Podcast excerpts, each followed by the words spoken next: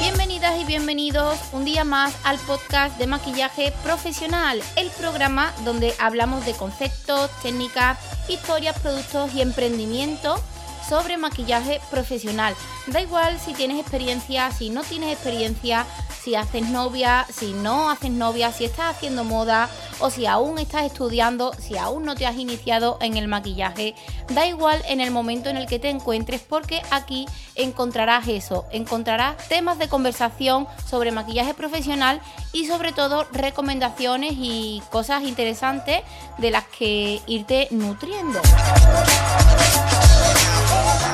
Este es tu espacio, esto es maquillaje profesional. Soy María José Rodríguez, maquilladora profesional con más de 10 años de experiencia en el sector de la belleza y el maquillaje, editora del blog By María José y formadora profesora directora de la Escuela de Maquillaje By María José, que como sabéis está situada aquí en Sevilla. Episodio 89 tema muy interesante, ganas infinitas de compartir este tiempo con vosotros, este ratito con vosotros y con vosotras, porque vienen noticias nuevas.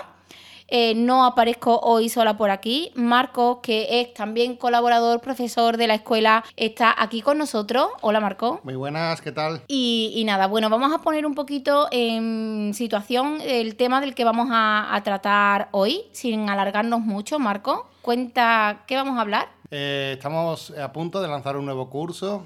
A punto no, que hay fecha. Bueno, bueno, hay fecha, hay fecha. que es el próximo jueves. El próximo jueves sacamos este curso de, de, maquillaje años 60. Un curso en el que para hacerlo nos hemos preparado muy bien, sobre todo nos hemos documentado muy bien. Y bueno, queríamos trasladar, eh, por así decirlo, los años 60, esa década tan bonita que fue para la humanidad, también en un podcast para que quede reflejado eh, de por qué, ¿no? De por qué fueron tan influyentes en la sociedad, por qué son tan importantes a día de hoy incluso los años 60, y bueno, dar un poquito ¿no? de esa, esa, visión de unos años que cuando hacemos una retrospectiva atrás en el tiempo de lo que fueron estos años, eh, o los años atrás, los años 60 siempre son como los mm, años, por así decirlo, que más cariño le tiene la gente, porque fueron unos años muy, muy bonitos, como veremos en el podcast de hoy, porque es lo que venimos a hablar hoy. Venimos a hablar de la década de los 60.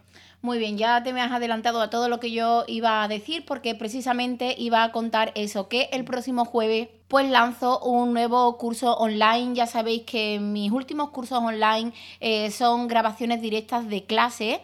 Eh, estamos mm, tomando esta dinámica de ir grabando las clases con el contenido que creemos que puede ser interesante para las personas que no tienen eh, la disponibilidad de, de venir a las clases presenciales. Estamos grabando muchas de esas clases para poderlas ofrecer a modo de formato online. Así que el próximo jueves pues ya estará lanzado este este, curso, que estará dentro de las etiquetas retrospectivas. Y dentro de esa retrospectiva, pues concretamente eh, hablamos de los años 60 y dejamos esta retrospectiva abierta porque posiblemente eh, de cara a los próximos meses, pues estemos trabajando otras décadas diferentes y posiblemente pues la esté compartiendo con vosotras a modo de, de, de formación online. Cosas a tener en cuenta si no estás en el Make Club, tienes que estar en el Make Club si quieres adquirir este curso a un precio pues un poco más especial. Ya sabéis que es un club totalmente gratuito eh, donde no hablo mucho por falta de tiempo, pero que cuando hablo pues creo que se comparte cosas mm, bonitas e interesantes. Ahora sí que sí, vamos a empezar con el podcast, Marco, porque llevamos cinco minutos de introducción y esto no puede ser. Eh, cosas bonitas que pasaron en la década de los 60.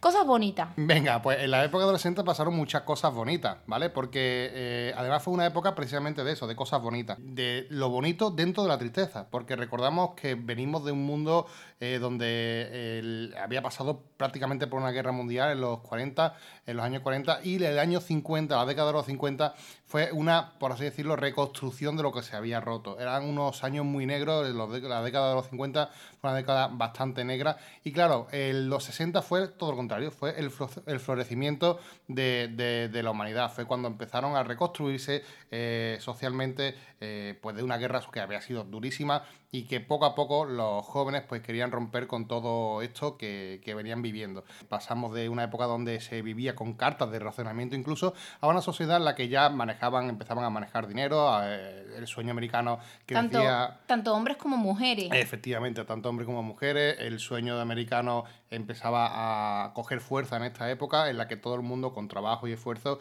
pues podía conseguir eh, su sueño, ¿no? por así decirlo, y un bienestar económico importante. Esto, junto a la evolución de la tecnología, produjo un cambio y un boom social muy importante, ya que por ejemplo, hubieron avances tecnológicos muy importantes y científicos que modernizaron también la sociedad, porque fue una época en la que la sociedad pegó un boom social, que eso para mí creo que es uno de los aspectos más fundamentales de la década de los 60 que, por ejemplo, dentro de este apartado podríamos destacar la píldora anticonceptiva que se creó en esta época y que fue clave también para entender un poquito los años 60, porque eh, hablamos de una década donde la revolución del sexo, el amor, eh, rompía con todas las reglas establecidas y todos los tabúes que había en la época, donde el sexo, bueno, pues se practicaba eh, solo y exclusivamente dentro del matrimonio, si no estaba muy mal visto, y mm, todo esto, bueno, pues juntado ¿no? con las ganas de la juventud de revolucionar, de cambiar, de tener esa reverdía con lo que había, con el status quo que había actualmente, bueno, pues floreció una cultura nueva, una, una época de la contracultura de la que a día de hoy pues nos empapamos todavía. Y esto que comento lo, lo, hablamos dentro de lo social y de lo político, por así decirlo. Pero en el mundo del maquillaje también hubieron muy buenas noticias, ¿verdad, María José? Bueno, en el mundo del maquillaje también fue una década como muy libre porque mm, generalmente, eh, como estabas diciendo, la economía pues fue floreciendo en las casas tanto para hombres como para mujeres. Las mujeres ya salían de casa a trabajar eh, por sí solas. Eh, con el tema de esta revolución sexual y, demás, pues muchas de estas mujeres decidían no casarse, buscarse sus trabajos y esto pues también acompaña a, una independencia económica que, les daba a ellas las libertades de poder gastarse el dinero en lo que ellas quisieran sin tener que rendir cuentas a, sus esposos, a sus maridos. Como bien se sabe, eh, siempre eh, durante, creo que desde que el mundo es el mundo y desde que existen los negocios como tal, el marketing siempre ha existido y en esa década pues sí que hubo también un marketing como muy brusco a la hora de vender cosmética y a la hora de hacer eh, sentir a las mujeres la necesidad de tener que comprarse cosméticos para tener en casa. E, es aquí cuando nace la necesidad y nace también el consumismo de, querer tener pues un neceser de maquillaje y demás. Esto nace porque eh, las marcas que ya venían existiendo desde décadas anteriores evolucionan a la hora también de sacar eh, productos al mercado, de crear esas necesidades, de cubrir necesidades que tenían las mujeres y bueno pues es un dato importante a tener en cuenta eh, a la hora de, estudiar un poco lo que es el maquillaje de esta década, de que realmente los looks y los acabados que llevaban las mujeres pues estaban un poco, no condicionados, pero sí inspirados en todo el marketing y toda la cartelería, en todos los productos que ya de por sí había en el mercado. Por decir curiosidades aquí sobre el maquillaje, tengo que decir que Elena Rubinstein eh, inventó eh, la máscara de pestaña resistente al agua. Mary Kwan diseña el artículo de moda más importante de la década, que es la minifalda. Y no solamente la, minifalda, Mary Kwan es, no sé si se dice así, Mary Kwan o... Mm, no lo sé. Bueno, nosotros vamos a decir eh, Mary Kwan, pero Mary Kwan también eh, no quiero decir que sea pionera, porque Más Factor en su día ya saca al mercado pues las típicas pestañas, no para vender eh, a las mujeres como tal, pero sí para poder trabajar en el cine de Hollywood. pero sí que Mary Kwan lanza su línea de pestañas para que todas las mujeres pudiesen colocarse pestañas si ellas lo quisieran. El peinado de la colmena es popular a principios de la década. Más tarde es reemplazado por los estilos geométricos de Vidal Sassoon. De Vidal Sassoon también hablo eh, un poquitín dentro de, este curso online que pronto vamos a estar ofreciendo en la página web. Y pues no sé, es que hay en cuanto a maquillaje, hay eh, también una revolución, pero os he estado hablando de lo que es un poco eh, el comercio del maquillaje, de lo que es la, industria como tal. Pero luego en sí, las mujeres cómo se maquillaban.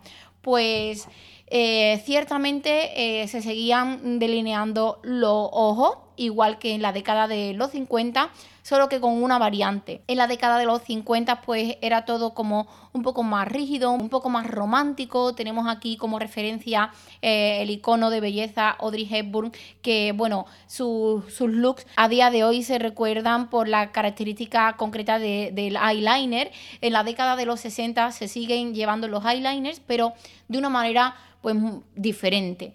Eran unos delineados un poco más descendentes que acompañaban a lo que es la línea natural del ojo superior, pero no acompañaban, por ejemplo, a, la pestaña como tal, a la curvatura que hacen las pestañas de manera natural.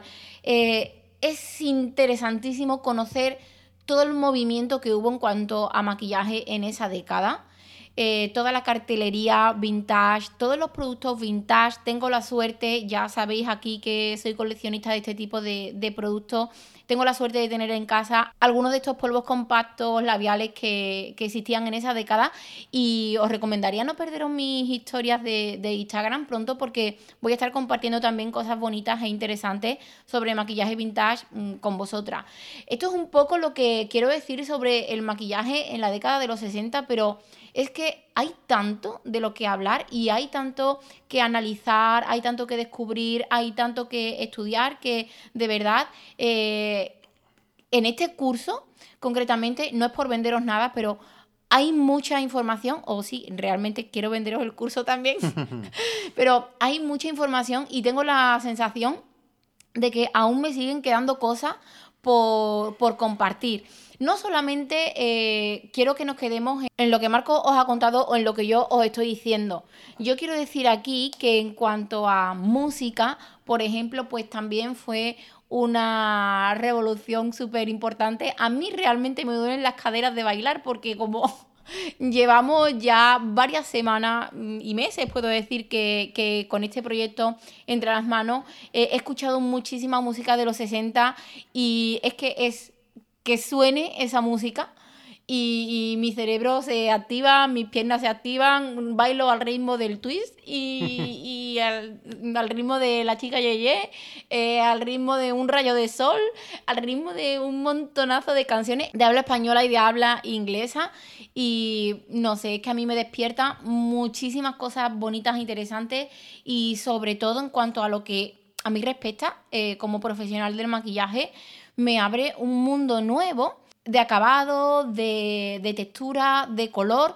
Y digo un mundo nuevo porque nunca he indagado tanto en una década como tal. Pero realmente todo esto que, vivía y acontecía en la, en la década de los 60, tengo que decir que aunque no nos demos cuenta, lo tenemos muy impregnado en, los días actuales, en, la etapa que estamos viviendo. Y si os fijáis, por ejemplo, en redes sociales, en maquillaje, hay muchas connotaciones que, vienen inspiradas. Y, no sé, Marcos, no sé, que hablo mucho y no sé. No, está muy bien porque lo que has comentado también y ha dado paso a explicar un poquito sobre la música de los 60, que también fue creo que eh, uno de los motivos que, impulsaron en los movimientos sociales en aquella época y sobre todo la evolución del movimiento hippie en los 60 o a mediados de los 60. Eh, yo comentar también en la época, en, el tema un poquito más sociopolítico, que creo que también es interesante para comprender cómo eh, esta sociedad iba cambiando e iba creciendo, eh, me gustaría hacer un hincapié de que estamos hablando de una época en la que no podríamos entenderlo si no eh, entendemos los orígenes de, la misma. Por lo cual me gustaría deciros que los jóvenes fueron los grandes eh, actores principales de esta década, porque fueron los jóvenes los que revolucionaron, cambiaron y pusieron patas arriba el orden constitucional que existía en aquellos momentos. Hablamos de jóvenes que no querían adaptarse a lo que sus padres, a lo que el modelo social eh, les imponía, sino que ellos querían con su propia voz cambiar y hacer y construir una mm, sociedad mucho mejor y más libre. Una de las cosas que más me han gustado de este preparándonos para hacer este curso, es escuchar la, la propia voz de las personas de aquella época contar cosas que realmente me han sorprendido, ¿no? Eh, hubo dos, dos, frases en concreto que a mí personalmente me sorprendieron. Una fue de un joven de aquella época explicando que, que claro, que eh, aunque Estados Unidos eh, salíamos de la Segunda Guerra Mundial, estaba también inmersa dentro de la, de la guerra de Vietnam, que se alargó muchísimo. Y, claro, los jóvenes de aquella época decían literalmente que era muy triste ser joven con 17 años en los Estados Unidos, donde sabía perfectamente que pues al terminar los estudios tu destino era la guerra de Vietnam. O sea, fijaos eh, moralmente cómo tiene que hundir saber que tu destino con tan solo 17 años es la guerra. Tener ese concepto de la vida, eh, o sea, de una vida sin futuro, una vida sin, progresión, eh, pues tiene que ser desolador. Y por eso fueron que, que los jóvenes, fue el motivo por el que los jóvenes tomaron las riendas de su propia vida, de su propia situación y se opusieron pero mm, firmemente a este tipo de movimientos bélicos en los que no estaban para nada de acuerdo porque no querían ese tipo de vida ni querían ese tipo de futuro. Creo que es algo entendible y empezamos a entender por qué ese movimiento cogió fuerza. Los jóvenes, claro, querían distanciarse muchísimo con lo que sus padres pensaban porque querían... Eh, que, sintiesen de que no querían el mundo que le estaban dejando y eh, floreció una cultura que posiblemente para mí un movimiento que para mí eh, me ha gustado mucho descubrirlo en profundidad, que hablamos del mundo hippie, un mundo en el que eh, tiene sus luces y sus sombras, pero la esencia de ese movimiento creo que me parece muy bonita, que es la de conseguir una... Eh, sociedad mucho mejor y más limpia, más bonita y, socialmente mejor. Otro aspecto fundamental que fueron las drogas, que fue con la aparición del LSD, eh, esta droga psicodélica que te proporcionaba unos viajes súper alucinógenos.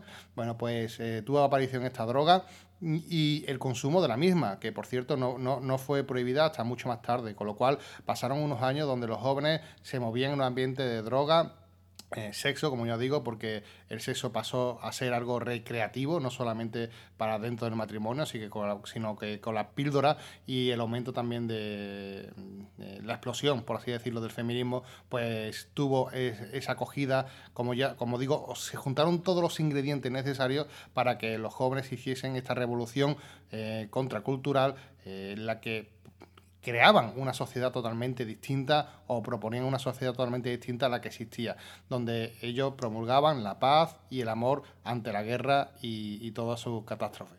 Así que eh, creo que es una revolución que, por cierto, eh, los jóvenes acabaron ganando, porque eh, aunque el movimiento hippie terminó por, desaparecer por muchos problemas internos de drogas y todo esto, porque la, droga también trajo muchas consecuencias negativas dentro de la sociedad hippie y de todo esto, pero sí que es verdad que el mensaje de rebeldía, de cambiar lo constitucionalmente establecido, de oponerse a lo que realmente está y punto, eso eso caló tan hondo que hubo movimientos que, no pararon, como la lucha eh, femenina, como la revolución sexual, como el, fin o el principio del fin del racismo en los Estados Unidos. Bueno, fue una mm, década totalmente inspiradora de que crear una sociedad mejor es posible. Y todo esto entremezclado con la música, con la moda y con el maquillaje. Fue toda una revolución porque también en esa época el maquillaje fue una locura, ¿verdad? Fue como una explosión del blanco y negro al color. Sí, bueno, como ya os he dicho antes, el maquillaje pues también sufrió cambios positivos y mm, ciertamente creo que ninguno negativo porque aquí eh, fue cuando realmente pues em, em, empezó esa, esa industria, digamos, de como he dicho antes, de querer hacer sentir la necesidad de a las mujeres de comprarse sus cosméticos, de maquillarse para socialmente pues estar dentro de unos cánones de belleza y que la sociedad misma las aceptara. Porque había las dos versiones, estaba todo el movimiento del hippie de más libertad y demás, pero luego había eh, la sociedad en sí como tal, que no sé cómo llamarlo o cómo decirlo, pero había personas que no estaban dentro de esos movimientos que iban a sus trabajos de una manera correcta eh, y seria, sin, tanto salvajismo, por decirlo así de, así de alguna manera. De hecho, me ha hecho mucha, mucha, mucha, mucha gracia un documental que estábamos viendo el otro día en el que un hombre eh, no sé si un político, no sé, pero se refería a los hippies como que tenían, eh, no sabían hablar como Tarzán, tenían eh, la melena de Jane y olían a chita. No, decía, la descripción que decía era que los hippies en aquella época, dice, tenían el pelo como Tarzán. No, el pelo como Jane. No, eso, vestían como Tarzán. Eso, vestían, vestían como Tarzán. Eh, tenían el pelo de, de, y olían a chita. Y olían a chita. Fue, fue un comentario que nos, que nos hizo mucha gracia porque fue un comentario de un, de un político de la época, ¿no? De, y, fue muy gracioso ver cómo, cómo describían eh, este movimiento ¿no? de, en aquella época, que como ya digo, tiene sus luces y sus sombras y fue un movimiento muy interesante porque esa revolución eh, hippie también se sumó y se expandió por el mundo entero y a través también del mundo de la música, por ejemplo, vino mucha influencia de Londres, eh, de la sociedad de Londres que estaba siempre a la moda, estaba siempre puntera en el tema de moda, maquillaje, que contaminó también a los Estados Unidos y fue como ¿Y España? Y España, fue a, todo el mundo, fue a todo el mundo. Este, este, este movimiento que, como ya digo, caló hondo en todo el mundo, se expandió como la pólvora y aquí en España pues también lo podemos ver. Sí, de hecho la moda eh, en cuanto al maquillaje, eh, las minifaldas, los cortes de pelo, los cortes de, de los vestidos y demás, todo es más inspirado eh, por la moda londinense que, por la moda americana como tal. Aquí en España, pues lo que llegaba era un poco más lo que había en, el Reino Unido, en, Londres. Sí, sí, en Estados Unidos pasó lo mismo. La influencia de, Londres fue grandísima en estos aspectos, tanto en maquillaje como en moda, eh, ya que eran los, entre comillas, los más pioneros o los más modernos en este sentido y Estados Unidos pues se dejó abordar totalmente por esta nueva forma de entender estos dos conceptos de moda y maquillaje que tuvieron un calado muy hondo no solamente en los Estados Unidos, sino como tú dices España y el resto del mundo. Exacto, exacto. Y bueno, eh, es cierto que hay muchísimas cosas que, que, contar sobre la década de los 60, sobre el maquillaje inspirado en la década de los 60, sobre toda la revolución, toda la libertad y todos esos espíritus libres que realmente pues vivieron en esa década. No nos da tiempo de tocar todo aquí, pero si a vosotras y a vosotros os apetece, de verdad podéis hacernos llegar preguntas, email, eh, por comentarios, por privados, por eh, por donde queráis las preguntas, las dudas que os puedan surgir y nosotros encantados pues os vamos dando respuestas o vamos anotando siguientes temas para poder hablar aquí en el podcast. Estoy deseando de que el curso salga a, a la venta para que podáis leer y podáis ver pues todo lo que se movía en esa década. Ahí está todo como muy bien explicado, muy bien eh, eh, estructurado y demás. Sí, porque también es verdad que vamos, me gustaría aclarar de que el curso que sale pues tiene dos partes. Una parte teórica, por así decirlo, que es un poco como lo que estamos comentando en el podcast, pero con mucha más profundidad y más al detalle. Con lo cual, si queréis realmente o, os, resulta interesante esta época de los 60, donde el ser humano pisó la luna,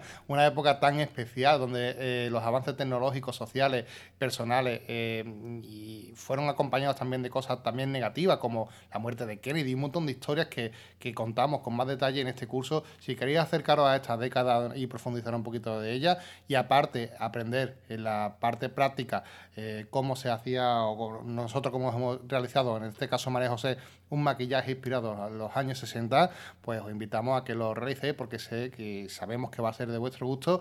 Es un curso que hemos preparado con mucho cariño y lo dejamos para vosotras.